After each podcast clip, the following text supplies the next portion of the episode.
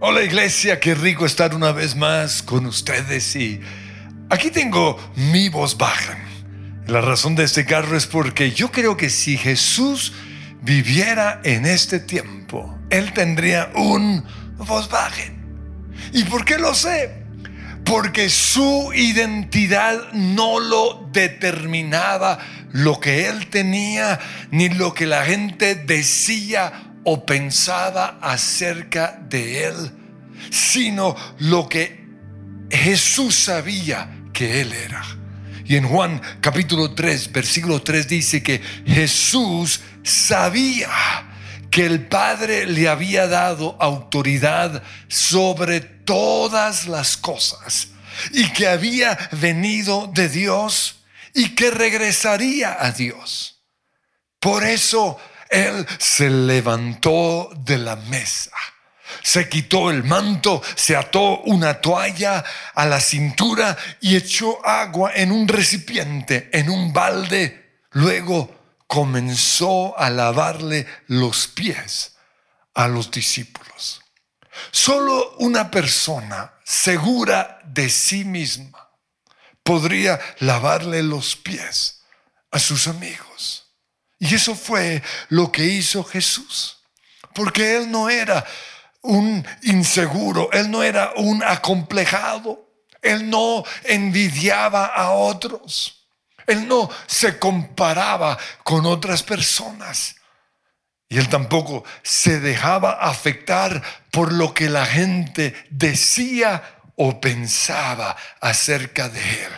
Y la razón era porque Jesús tenía identidad. Y de eso quiero hablar hoy, de la identidad. Por eso, si Jesús viviera en este tiempo, Él tendría un Volkswagen.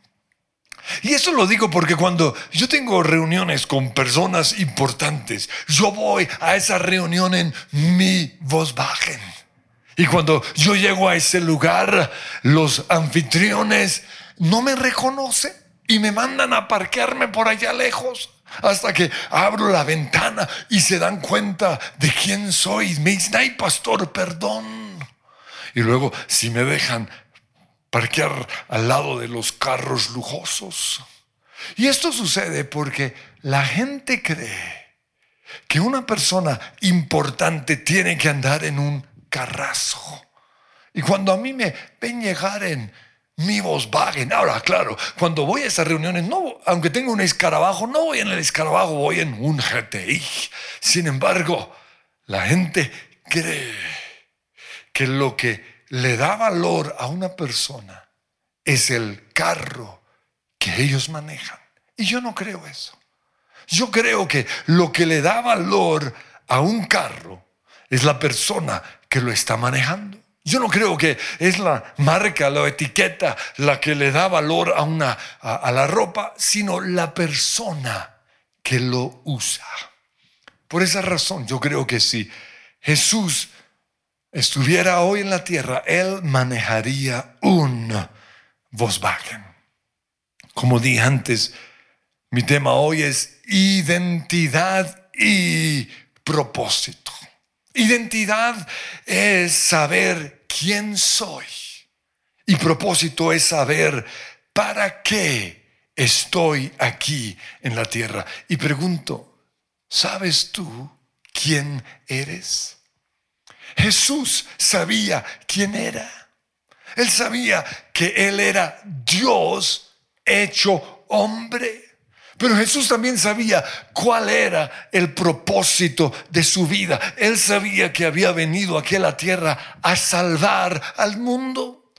Por eso Juan 13:3 dice, Jesús sabía que el Padre le había dado autoridad sobre todo y sabía que él había venido de Dios. Jesús sabía que él era Dios. José José también sabía quién era. Él era un soñador, un estratega, un emprendedor. Y el propósito de su vida, él lo menciona cuando sus hermanos vinieron a pedirle perdón por todo el daño que le habían causado. Y él dijo, tranquilos, ustedes quisieron hacerme mal, pero Dios dispuso todo eso para el bien. Y en Génesis 50, 20, él dice, él lo dispuso para salvar la vida de muchas personas. José sabía que su misión o el propósito de su vida era salvar a muchos. David, él también sabía quién era. En 1 Samuel 16, 12 y 18 dice que David era buen mozo, trigueño, de buena presencia. David sabía que él tenía buena presencia. Y en el versículo 18 dice que era valiente, hábil, guerrero, y sabía expresarse. Ese era su identidad.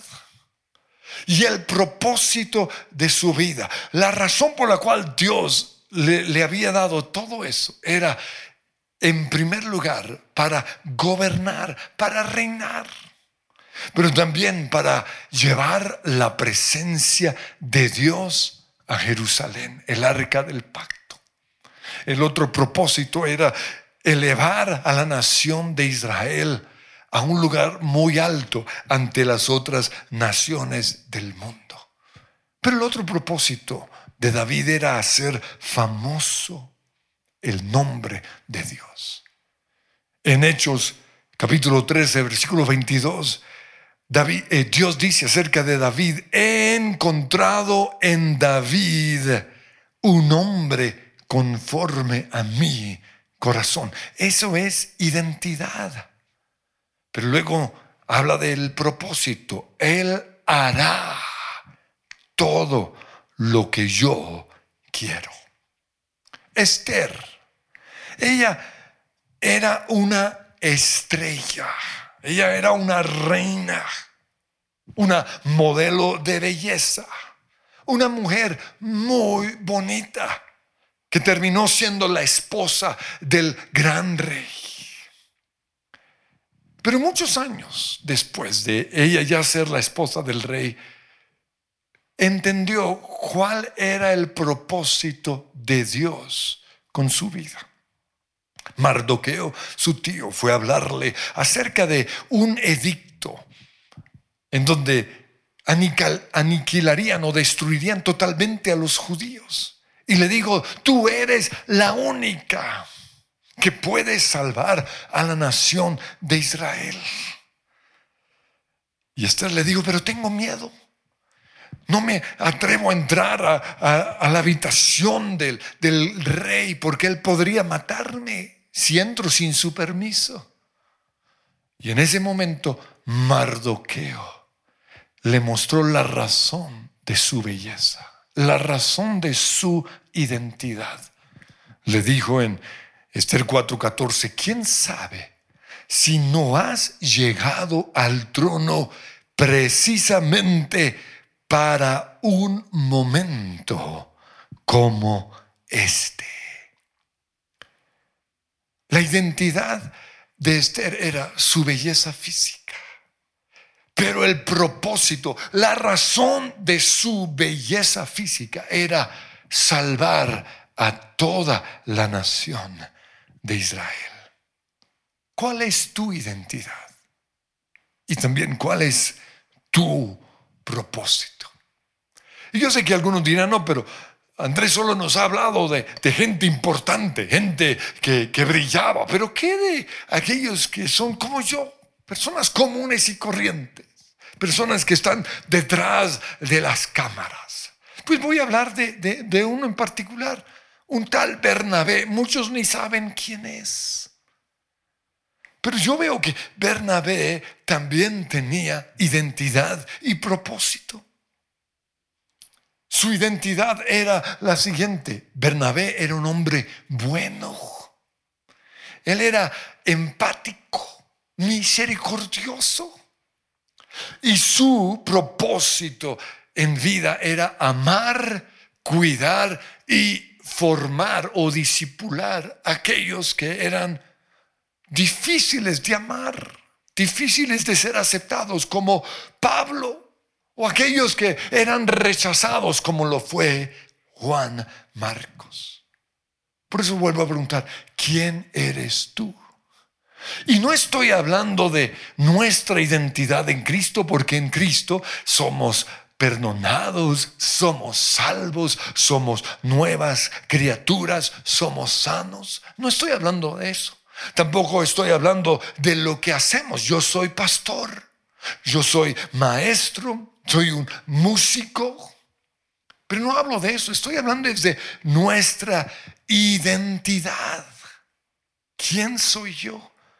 Yo soy un visionario, una persona que, que ve el final de la película, pero que vive en el presente. Yo soy una estratega, es decir, una persona que va a hacer que lo que veo en el futuro, voy a comenzar a trabajar, voy a planear para que eso se realice, porque también soy un adaptable.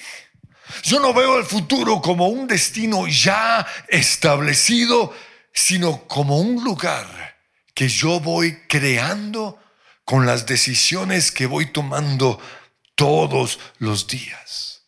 Soy un hombre de convicciones. Yo soy un armonizador. Yo trato de que todos estén bien, de que haya armonía entre todos. Soy justo. Yo peleo porque se haga justicia, porque así me hizo Dios soy bueno, no lo puedo evitar, Dios me hizo así, soy bueno, pero también soy líder, tengo comando, esa es mi identidad, pero ¿quién eres tú? Y quiero que lo escribas ahí, quiero que digas, yo soy, y vas a escribir lo que crees que es tu identidad porque eso es supremamente importante. Y lo siguiente que vas a escribir es, ¿cuál es el propósito o la misión de tu vida? ¿Cuál es la razón de Dios detrás de la identidad que Él te dio? A Jeremías el Señor le dijo, antes de formarte en el vientre, ya te había elegido, te había apartado te había nombrado como profeta. Recuerdo hace muchos años que una mujer de Dios le habló a mi esposa y le dijo, tú eres corazón. Es decir, tú eres una inspiración.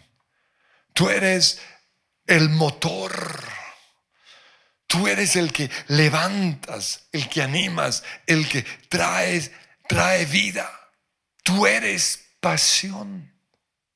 ¿Quién eres tú?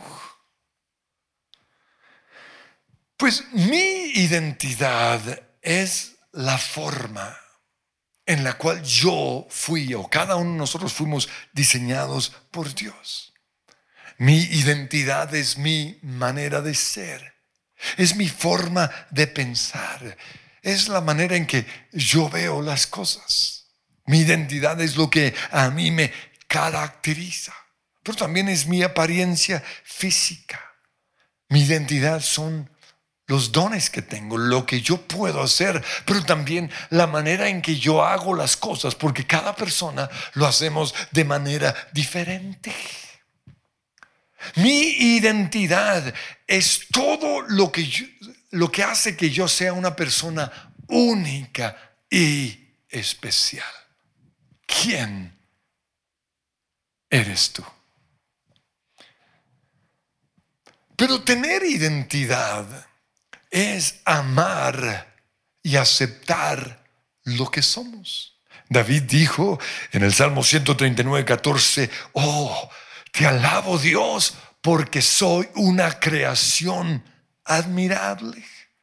Este mismo versículo en otra traducción dice, te agradezco porque me hiciste de una manera maravillosa. Eso es tener identidad, amar y aceptarnos como somos. Pero Tener identidad es también amar y aceptar a la persona que vemos en el espejo. Amar y aceptar nuestro cuerpo, el color de nuestra piel, el color de nuestros ojos, nuestra calvicie, la nariz o la narizota que algunos tenemos. Eso es tener identidad, nuestra contextura física nuestro género biológico. Eso es tener identidad. Pero tener identidad es también aceptar los dones que tenemos. Y es conocerlos. ¿Para qué soy bueno? ¿Para qué sirvo? Y cuando yo acepto los dones que tengo, también acepto los dones que yo no tengo. Y no peleo en contra de Dios por lo que Él no me dio. Todo lo contrario. Amo y aprecio a otras personas que tienen otros dones que yo no tengo porque podemos trabajar como un equipo. Eso es tener identidad. Pero también es no sentirnos amenazados con otros que son mejores que nosotros, que son más bonitos o, más carismáticos que nosotros. Una característica de una persona con identidad es que no es insegura. Por, eso, por esa razón, el paso de identidad y propósito en nuestros pasos para ser sanados está después de los pasos de la sanidad emocional y la sanidad mental. ¿Por qué? Porque una persona tiene identidad cuando ha sanado sus faltantes, los traumas de su vida, sus malas experiencias o sus chichones. Una persona tiene identidad cuando se acepta como Dios la hizo. Pero tener identidad es también no compararnos con otros. Porque sabemos que cada persona es única y especial. Pero nosotros solo vamos a amar y aceptar a otras personas cuando nos amamos y nos aceptamos a nosotros. Por eso Jesús dijo en Mateo 22, 39, ama a tu prójimo como a ti mismo. Tener identidad es ser 100% real. Es ser totalmente auténticos. Jesús es el mejor ejemplo de una persona auténtica. ¿Por qué? Porque Jesús era humilde.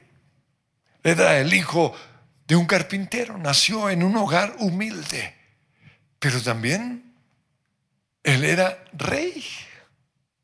Jesús eh, la pasaba bien con los niños. Un día estaba con los niños que no le podían dar el aplauso, el reconocimiento que, las que le podían dar las multitudes, pero ahí estaba con ellos amándolos. Y al otro día estaba impresionando a las multitudes. ¿Por qué? Porque él era auténtico. Jesús no tenía temor de expresar lo que él sentía. Tampoco le preocupaba lo que la gente pensaría al verlo con unos borrachos, con una prostituta, con los fariseos, o llorando ante la tumba de Lázaro, un amigo que él amaba mucho. Jesús no dejó que los comentarios y que las etiquetas que la gente trataba de poner sobre él lo afectaran. Él no permitió eso. Porque él no vino para que la gente lo definiera, porque él sabía quién era. Sin embargo, en una ocasión, por curiosidad, él le preguntó a los discípulos, bueno, ¿y, ¿y qué dice la gente acerca de mí? Esto está en, Mateo 16, 13. ¿Quién dice la gente que es el Hijo del Hombre? Y le respondieron, unos dicen que es Juan el Bautista, otros que es Elías y otros que Jeremías u otro profeta. Y luego Jesús les preguntó, ¿y ustedes? ¿Quién dicen que soy yo? Él está viendo a ver si los discípulos sabían quién era su o cuál era su identidad. Y Pedro le dijo, tú eres el Cristo, el Hijo del Dios viviente. Tener identidad es ser como Jesús, totalmente auténticos. Pero también es ser inconmovibles, es decir, firmes en nuestras convicciones. Algunos dirán que eso es ser obstinado, pero no es así. Una persona obstinada es alguien que no reconoce sus errores, aunque todo el mundo le muestre que está equivocado.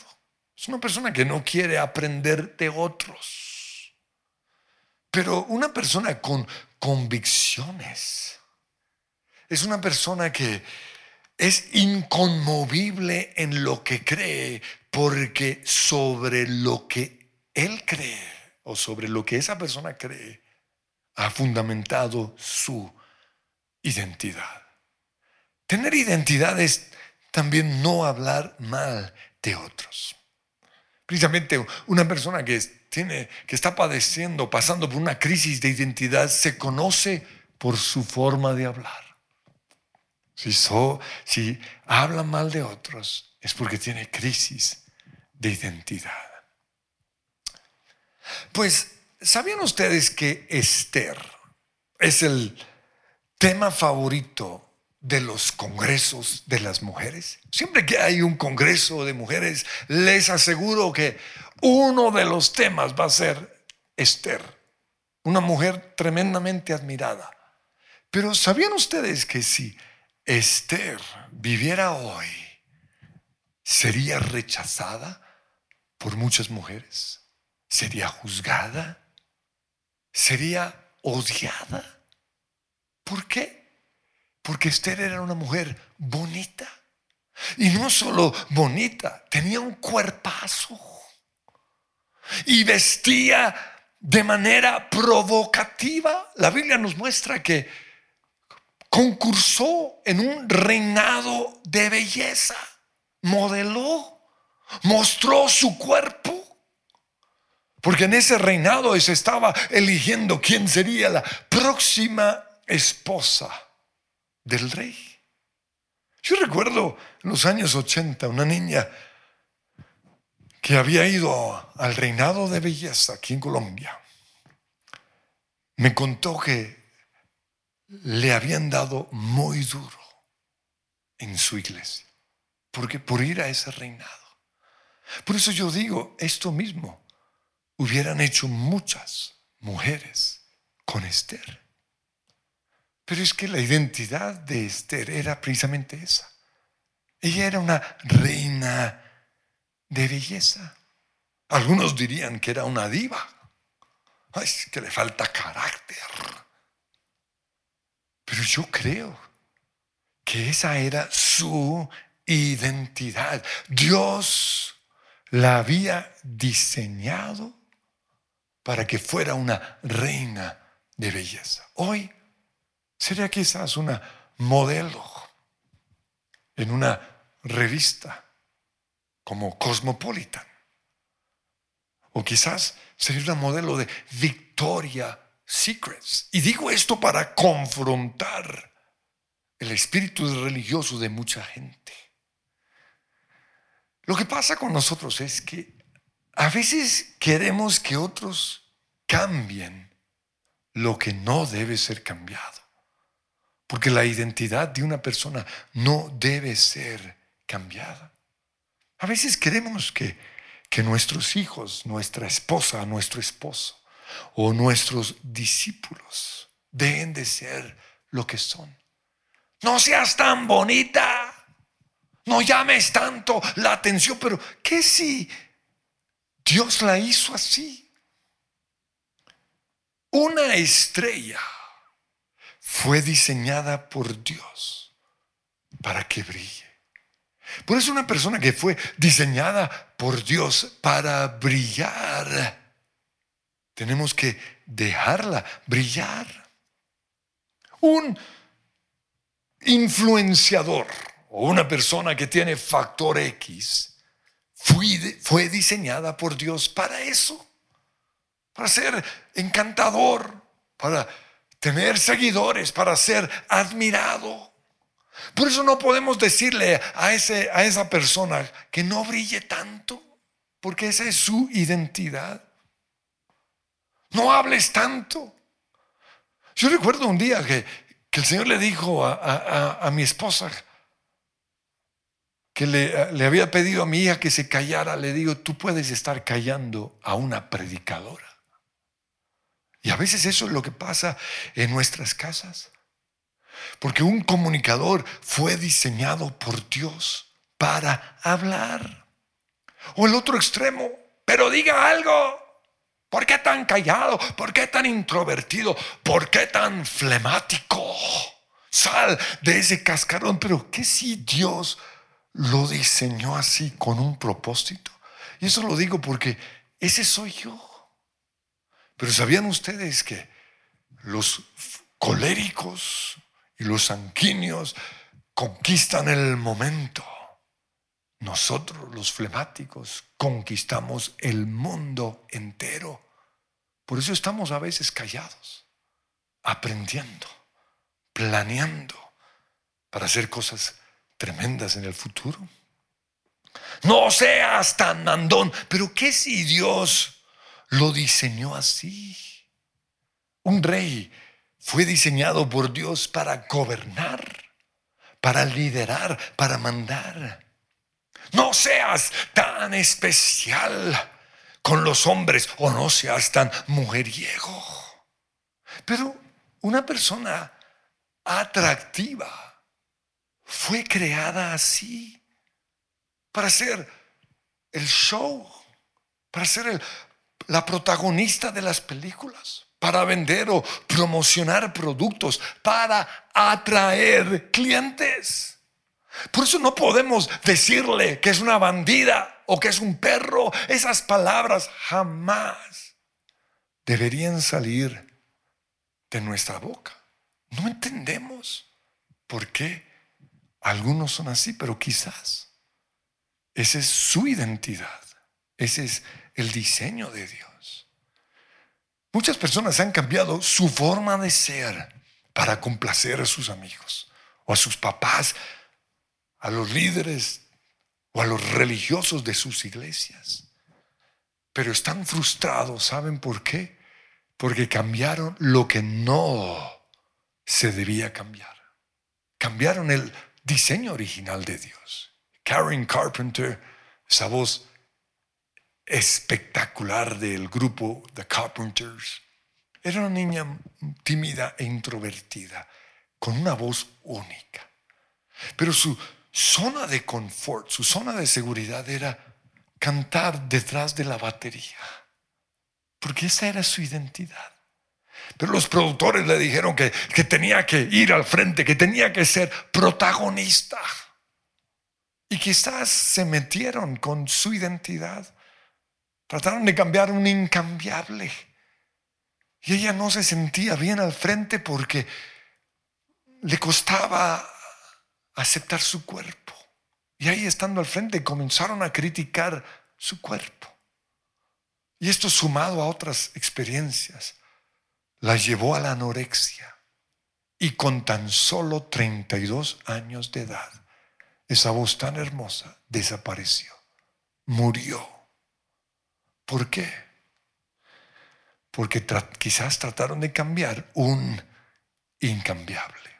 Ahora, al decir esto, no estoy diciendo que no hay que formar o disipular a las personas, no. Lo que estoy diciendo es que tenemos que diferenciar la identidad de una persona con su carácter moral. Son dos cosas diferentes. La identidad tiene que ver con la forma en la cual fuimos diseñados. con Dios, por Dios. Lo que sí tiene que ser cambiado es nuestra naturaleza pecaminosa. Lo que sí tiene que ser cambiado son nuestros malos hábitos, nuestros temores, nuestras inseguridades las mentiras que hemos creído, las fortalezas en nuestra mente, nuestra idiosincrasia. Eso sí debe ser cambiado y eso es discipular. Pero no nuestra identidad. Nuestros hogares y nuestras iglesias deben ser lugares en donde la gente pueda ser como es realmente sin tener que fingir o aparentar para ser aceptados por otros. Que no tengamos que usar máscaras religiosas. Pero si yo quiero ser aceptado por lo que soy, también tengo que estar dispuesto a aceptar la identidad de otras personas.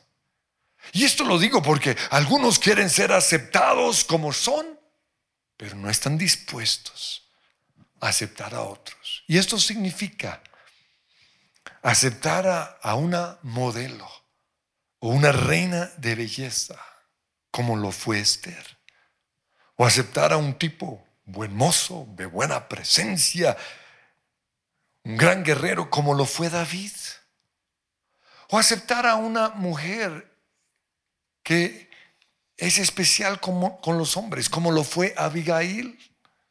O una niña rica como lo fue Lidia de Teatira en Hechos 16, 14. O un activista como lo fue Simón el Celote, uno de los discípulos de Jesús. O un hijo de papi como lo fue Absalón. Señor, yo te pido que en este momento podamos ver si la razón por la cual nos cuesta aceptar a ciertas personas es porque tenemos luchas con nuestra identidad. Y si ese es el caso, yo te pido, Dios, que cada uno tú nos digas que somos únicos y especiales, que tú nos amas así como somos, que no tenemos que cambiar pero que también tenemos que amar y aceptar a otros como ellos son. En el nombre de Jesús. Amén. Quiero saludar a los que nos acompañan por primera vez. Qué privilegio tenerlos hoy con nosotros.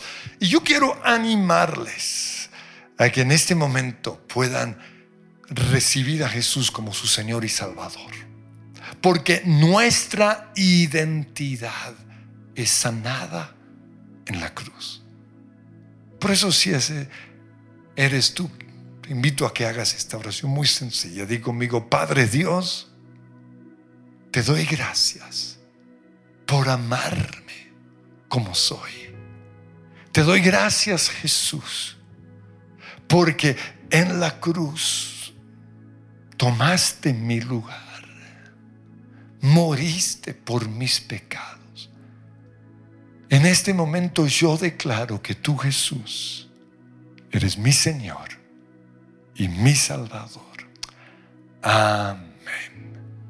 Y si hiciste esa oración, yo te invito que te comuniques con nuestro call center. Allí hay personas que quieren responder tus preguntas, que quieren guiarte en los primeros pasos y también quieren conectarte con otros cristianos. Y quiero que finalicemos con esta canción que tiene que ver con lo que somos en Cristo. Dices de mí que estoy unido al cielo y que jamás nada podrá separarme. Dices que siempre estarás conmigo.